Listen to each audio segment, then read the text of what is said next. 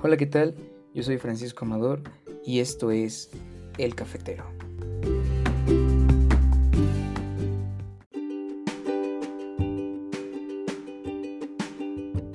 Un polvo oscuro dentro de un frasco.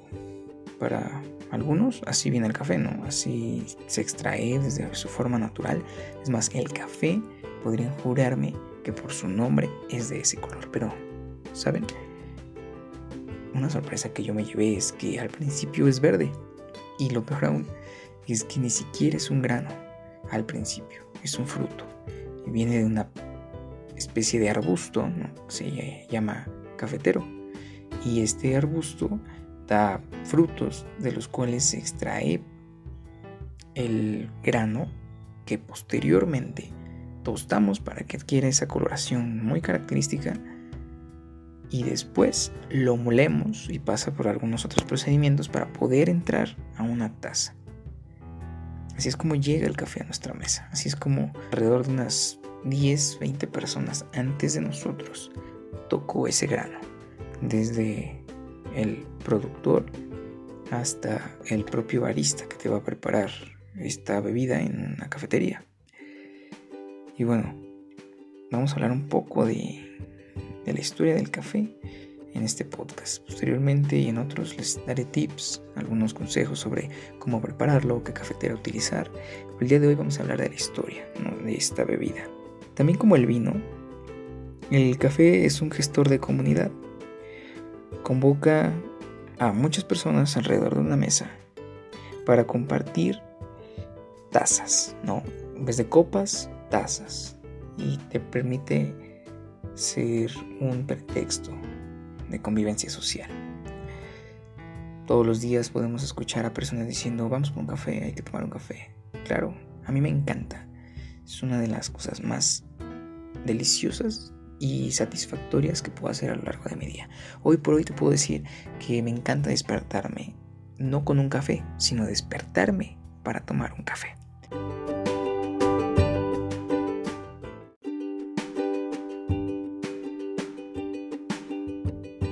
Rondábamos por el año 800 en el cuerno de África, donde comienza todo, ¿no? Aquí comienza todo. Entre tantos temas importantes de la historia,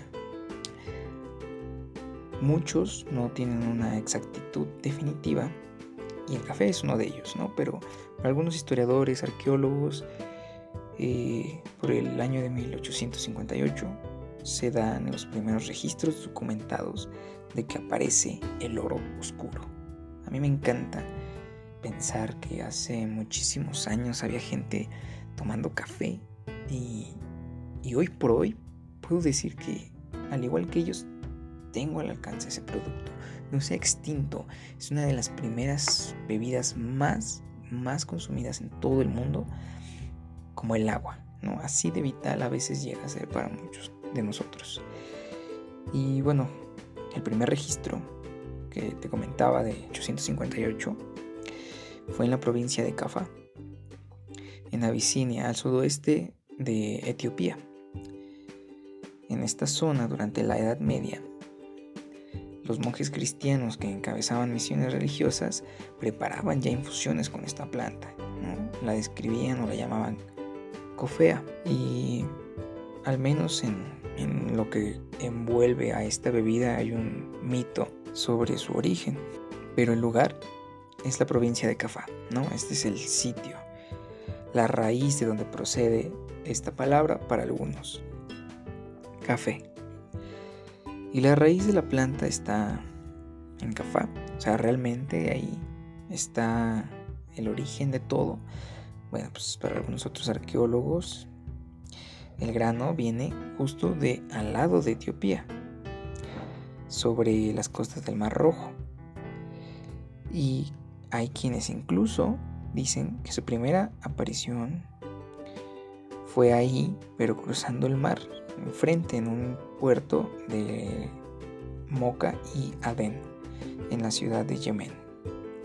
Todos estos nombres a veces suenan como una, de una leyenda, de un cuento.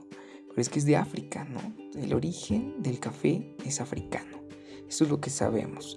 Aquí es donde nació. y vas a encontrar muchísimos mapas donde los nombres de los que te hablo están un poco ocultos, pero el café tiene más de mil años.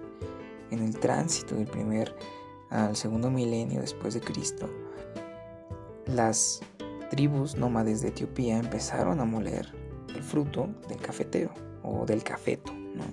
Estas semillas eran un alimento que se masticaba, o sea, antes masticaban el café y algunos peregrinos en otra, en otra época mezclaban los granos con grasa animal y las preparaban como barritas energéticas. O sea, imagínate eh, las diferentes presentaciones en las cuales se consumía el café, ¿no? Hoy por hoy podemos decir que eso se sigue haciendo con bebidas que les añaden cafeína, con barritas energéticas que también tienen cafeína. Y así es como las tribus o peregrinos tomaban fuerzas para las travesías por el desierto o grandes, grandes expediciones que a veces hacían. Después eh, nació la, la cultura de triturar los granos y fermentarlos con alcohol. Esto suena sensato, pues el café llegó a Europa y se le conoció popularmente como el vino árabe, ¿no? Eh, por esta mezcla entre granos triturados fermentados con alcohol. Y así es como poco a poco avanzando los años vamos viendo que se modificó en los métodos de extracción, los métodos de mezclado y como el café fue más allá que solamente agua y un grano molido.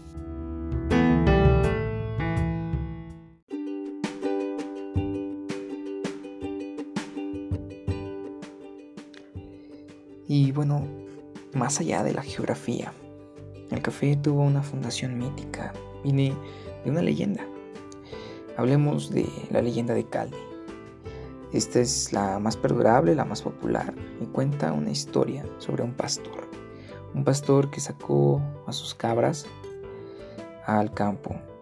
Y bueno, pasó el tiempo, pasaron unos ratos y algunas cabras no, regresaban de donde normalmente las dejaba. Y entonces, después de un tiempo de haber pastado en la colonia cercana, fue a buscarlas. Y cuando las encontró se llevó una sorpresa y es que vio algo insólito. Las cabras que para él siempre eran apacibles, tranquilas, mansas, esas cabras estaban muy alebrestadas. Corrían de aquí para allá, se golpeaban unas contra otras, estaban inquietas, hacían ruidos. Y Caldi vio que estas cabras se estaban comiendo los frutos de un arbusto, de un arbusto que daba pues muchas cerezas, se podría decir que esa es la comparativa más, más simple para el fruto del café, cerezas, dudoso de qué es lo que había pasado, él pensó que se estaban envenenando y que se iban a morir. Pero al contrario, las cabras no se murieron, estuvieron despiertas toda la noche, inquietas, corriendo, brincando, haciendo ruidos. Y bueno, al día siguiente Caldi dijo, bueno, vamos a ver qué hay por la colonia en la que fui. Y dejó las cabras de nuevo que repitieran lo que hacían, se comieran los frutos del, arbusto que él vio que tenía cerezas y obviamente como todo, todo ser humano, no vas a aprender y tu curiosidad nunca se va a saciar a menos de que tú las pruebes, ¿no? Y así Caldi fue como probó las frutas del cafeto. Pero cuando las probó, obviamente, estas cerezas eran amargas. Y la verdad es que no le gustaron. Lo que continuó haciendo fue que se llevó algunas de las cerezas y regresando al pueblo de donde era originario, que se cree que fue en una población de Etiopía, y regaló algunas de las cerezas a los monjes de un monasterio cercano y pues a ellos tampoco les, les, les gustaron, ¿no? A ellos tampoco les, les encantó el sabor del fruto. ¿Qué hicieron? Pues las tiraron al fuego, casual. No me gusta, lo quemo, ¿no? Aquí viene una de las palabras que más me, me encantan en otro contexto histórico de Arquímedes que dijo Eureka, pues fue así que al tirar las bayas al fuego, con la combustión, la pulpa se desprendió y las semillas se expusieron al fuego y se empezaron a tostar.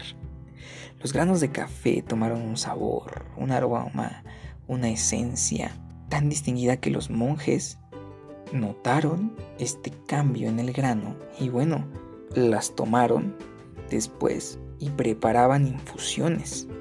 ¿Para qué? Para aguantar despiertos largas noches de oraciones. Y esta infusión la bautizaron con el nombre de Kawa, K-A-W-A-H, en honor a un antiguo Shah persa, Kaikabus, que según la mitología había sido elevado al cielo en un carro alado y es por eso que aparece otra explicación para la etimología de la palabra café. Y da una razón para la cual existen actualmente cafeterías llamadas Caldi en distintos países del mundo. Así es como esta leyenda nos habla sobre el origen, el descubrimiento de, del café y de cómo es que por accidente, hoy por hoy, el tostado es uno de los procesos más importantes, primordiales y esenciales para poder degustar una taza de café de gran calidad.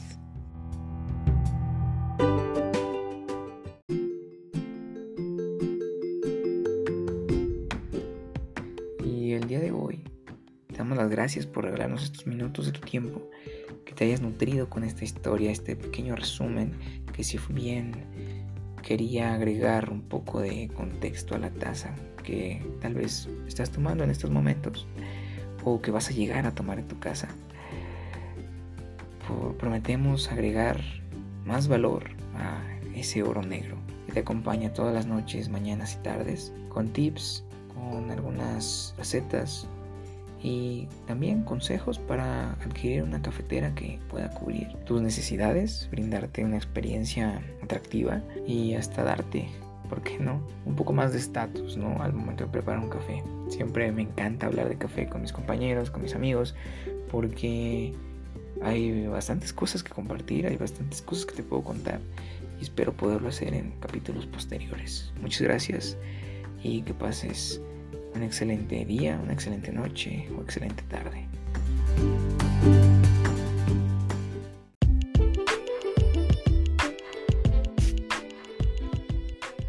Te recordamos que todos los lunes vamos a estar grabando nuestro podcast y lo vamos a estar subiendo a partir de las 7 de la noche.